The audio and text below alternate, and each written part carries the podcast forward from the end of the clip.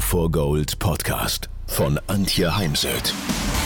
So steigerst du deine Motivation, Lebensfreude, Veränderungslust und mentale und emotionale Stärke. Willst du neue Sichtweisen gewinnen, Herausforderungen souverän meistern und mehr Erfolg im Leben haben? Dann bist du hier genau richtig. Der Go for Gold Podcast von und mit Mentalcoach und Deutschlands renommiertester Motivationstrainerin Antje Heimsöth.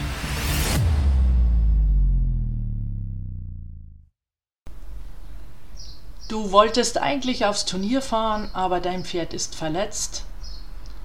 Oder der Deutsche Fußballbund, die deutsche Nationalmannschaft, dürfte momentan mit der eigenen Leistung sehr unzufrieden sein, dürfte darüber enttäuscht sein.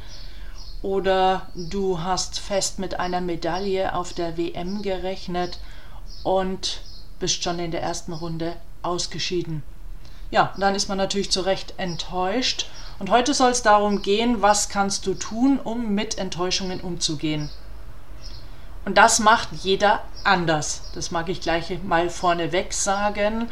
Das ist so ziemlich eine der ersten Dinge, die ich als Sportmental Coach lernen durfte, als ich eine Hockey, Feldhockeymannschaft betreut habe und ich auch gemeint habe, ich müsste dann zu allen enttäuschten Spielerinnen hinlaufen und sie trösten. Denn jeder braucht an der Stelle was anderes. Der eine braucht definitiv Trost, in den Arm genommen werden, eine Hand auf der Schulter, ein paar aufmunternde Worte. Und jemand anderes braucht erstmal seine Ruhe, will, dass man ihn alleine lässt, in Frieden lässt. Gib dir eine begrenzte Zeit, um dich schlecht zu fühlen. Für mich ist das absolut okay. Für mich gilt nicht, auch als Mental Coach nicht, Chaka Chaka, 24 Stunden, sieben Tage die Woche, muss man gut drauf sein.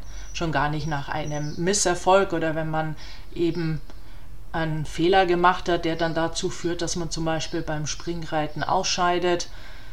Ähm, daher erkenne die Enttäuschung an, aber bleibe nicht darin hängen. Verliere dich nicht in der Enttäuschung, denn wenn du mit der Enttäuschung auf das nächste Turnier gehst oder auch ins Training, dann wird das Training nicht besser und das nächste Turnier noch viel weniger.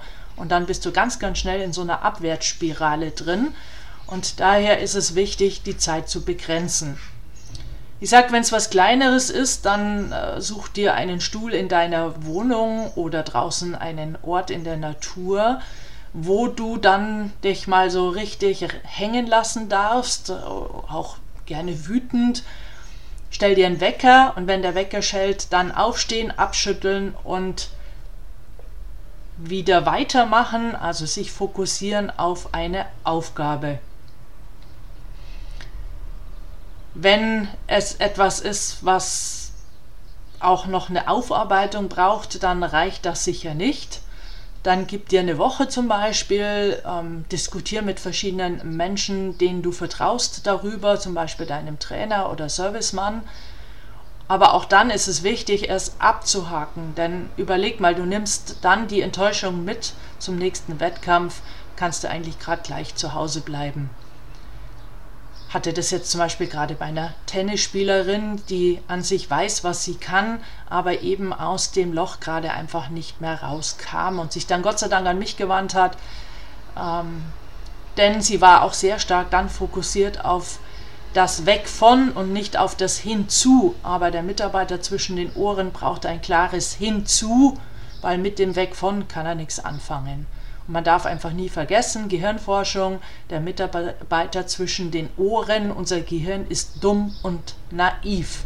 Können wir uns zunutze machen, indem wir den Mitarbeiter sauber instruieren oder programmieren.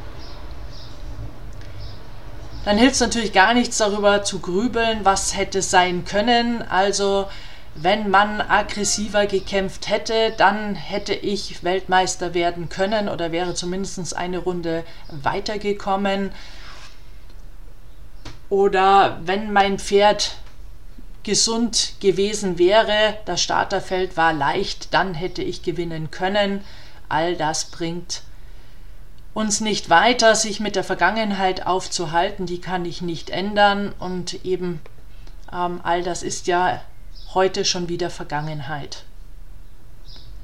Unterscheide zwischen Selbstmitleid und Selbstmitgefühl, denn Selbstmitgefühl heißt Mitgefühl für sich selbst haben. Da gibt es heute ganz viel Literatur, was man da alles tun kann für sich. Im Wort Selbstmitleid steckt das Wort Leiden und Leiden tut weh, Leiden zieht unwahrscheinlich viel Energie und löst rein gar nichts. Selbstmitgefühl ist oft der erste Schritt einer Lösung oder in Richtung einer Lösung. Ich gehöre zu den Menschen, ich muss es rauslassen.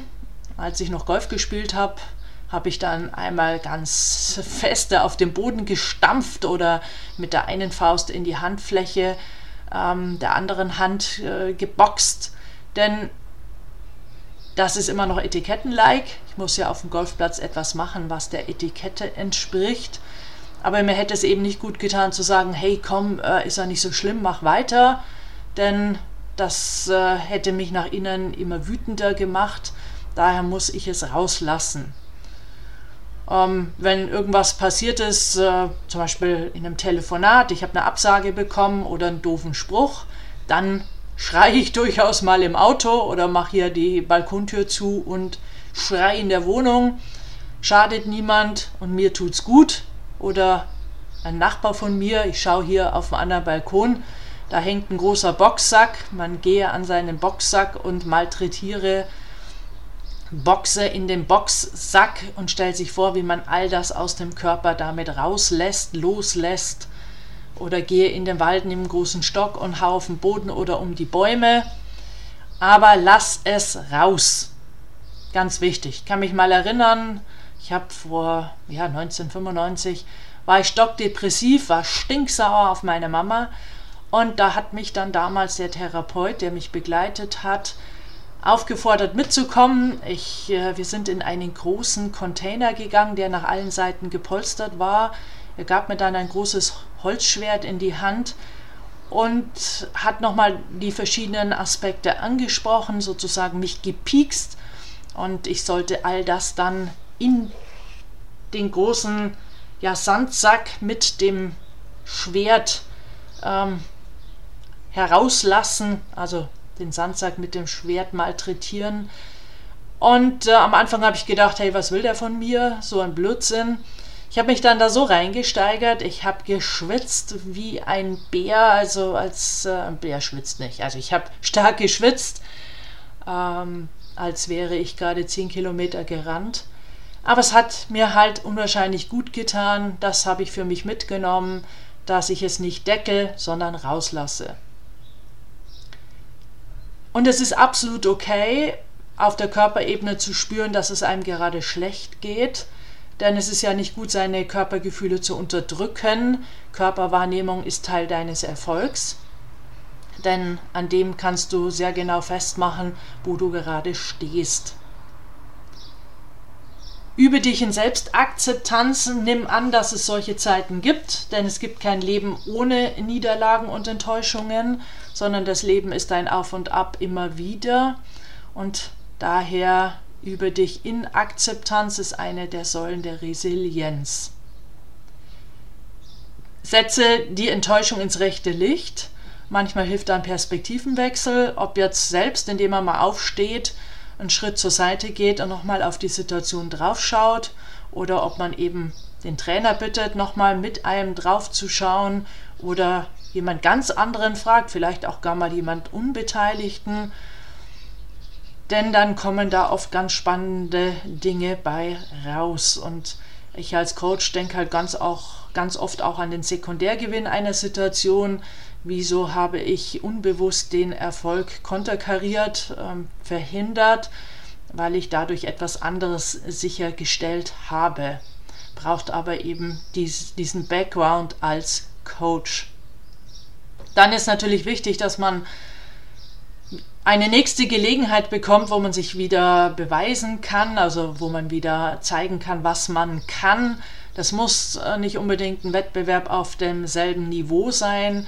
Ich bin ja der Meinung, wir brauchen Erfolgserlebnisse, weil diese zahlen auf unser Selbstvertrauen ein. Daher ist es natürlich vollkommen okay, auch wieder eine Stufe zurückzugehen, also zum Beispiel vom, vom Weltcup in den Europacup. Aber wir brauchen eben eine nächste Gelegenheit. Und dann denke daran, Erfolg ist nicht gleich Glück, hat schon Albert Schweitzer gesagt, sondern Glück macht uns erfolgreich. Daher sorge immer wieder dafür für eine ausgeglichene Lebensbalance und dafür, dass du die Glücksmomente des Lebens wahrnimmst, denn die spazieren jeden Tag an uns vorbei. Wir sehen sie oft nur nicht. Und ähm, hab's im Fokus, denn es ist deine Aufgabe, dafür zu sorgen. Glück kommt ja auch aus dem Inneren heraus und ist selten durch Dinge im Außen auf Dauer ähm, hochzuhalten. Wir verschwenden einen Großteil unserer kostbaren Zeit damit, von anderen enttäuscht zu werden oder enttäuscht zu sein. Aber wichtig ist immer auch darüber nachzudenken, dass wir da einen Anteil dran haben. Da gehören nämlich immer zwei dazu. Wo habe ich also eventuell auch einfach keine Grenzen gesetzt? Denn Sportler erzählen mir natürlich ganz oft, dass da jemand dabei war, der einem dann ins Ohr gedreht hat nach der Niederlage. Ja, Mai, ich verstehe das nicht, weil äh, die anderen trainieren doch genauso viel wie du. Wieso ähm, haben die anderen gute Platzierungen und du bist raus? Braucht man in dem Moment gar nicht und daher finde ich, braucht es auch eine ganz klare Ansage an diese Menschen, an Eltern, an Kollegen, dass äh, man das bitte sein lässt, weil es einem eben nicht gut tut. Und äh, manchmal ist es sogar so, dass es gut ist zu entscheiden, wer genau fährt mit auf äh, den Wettkampf, wen lasse ich zu Hause, wen nehme ich nicht mehr mit, weil er mir eben nicht gut tut. Und dann lasse bitte deine Entscheidungen nicht von deiner, deinen Enttäuschungen beeinflussen. Also Beispiel, ich hatte jetzt eine internationale Vielseitigkeitsreiterin im Coaching und äh, es ging darum, fahre ich ins Ausland zu einem großen, vielleicht sogar meinem größten Wettbewerb, Wettkampf. Aber da waren ja die vielen schlechten Turniere der letzten Zeit. Gut, wir haben das Ganze äh, aufgearbeitet. Sie ist gefahren und was soll ich sagen, sie hat eine Platzierung mit nach Hause gebracht, obwohl sie schon kneifen wollte, weil das Gelände wohl sehr schwer war. Sie hat sich dann einfach an unsere Arbeit erinnert und auch an die Dankbarkeit, die Chance zu bekommen, auf einem solchen Wettbewerb an den Start gehen zu dürfen für Deutschland und an den Start gehen zu können, weil das heißt ja auch, dass sie ein entsprechend gutes Pferd hat. Und sie hat mir dann geschrieben, dass vor allem gerade diese Dankbarkeit zu spüren ihr geholfen hätte. Also ganz wichtig, lass deine Entscheidungen nicht von Enttäuschungen beeinflussen. Ja, und jetzt wünsche ich dir ganz, ganz viel Erfolg und Freude.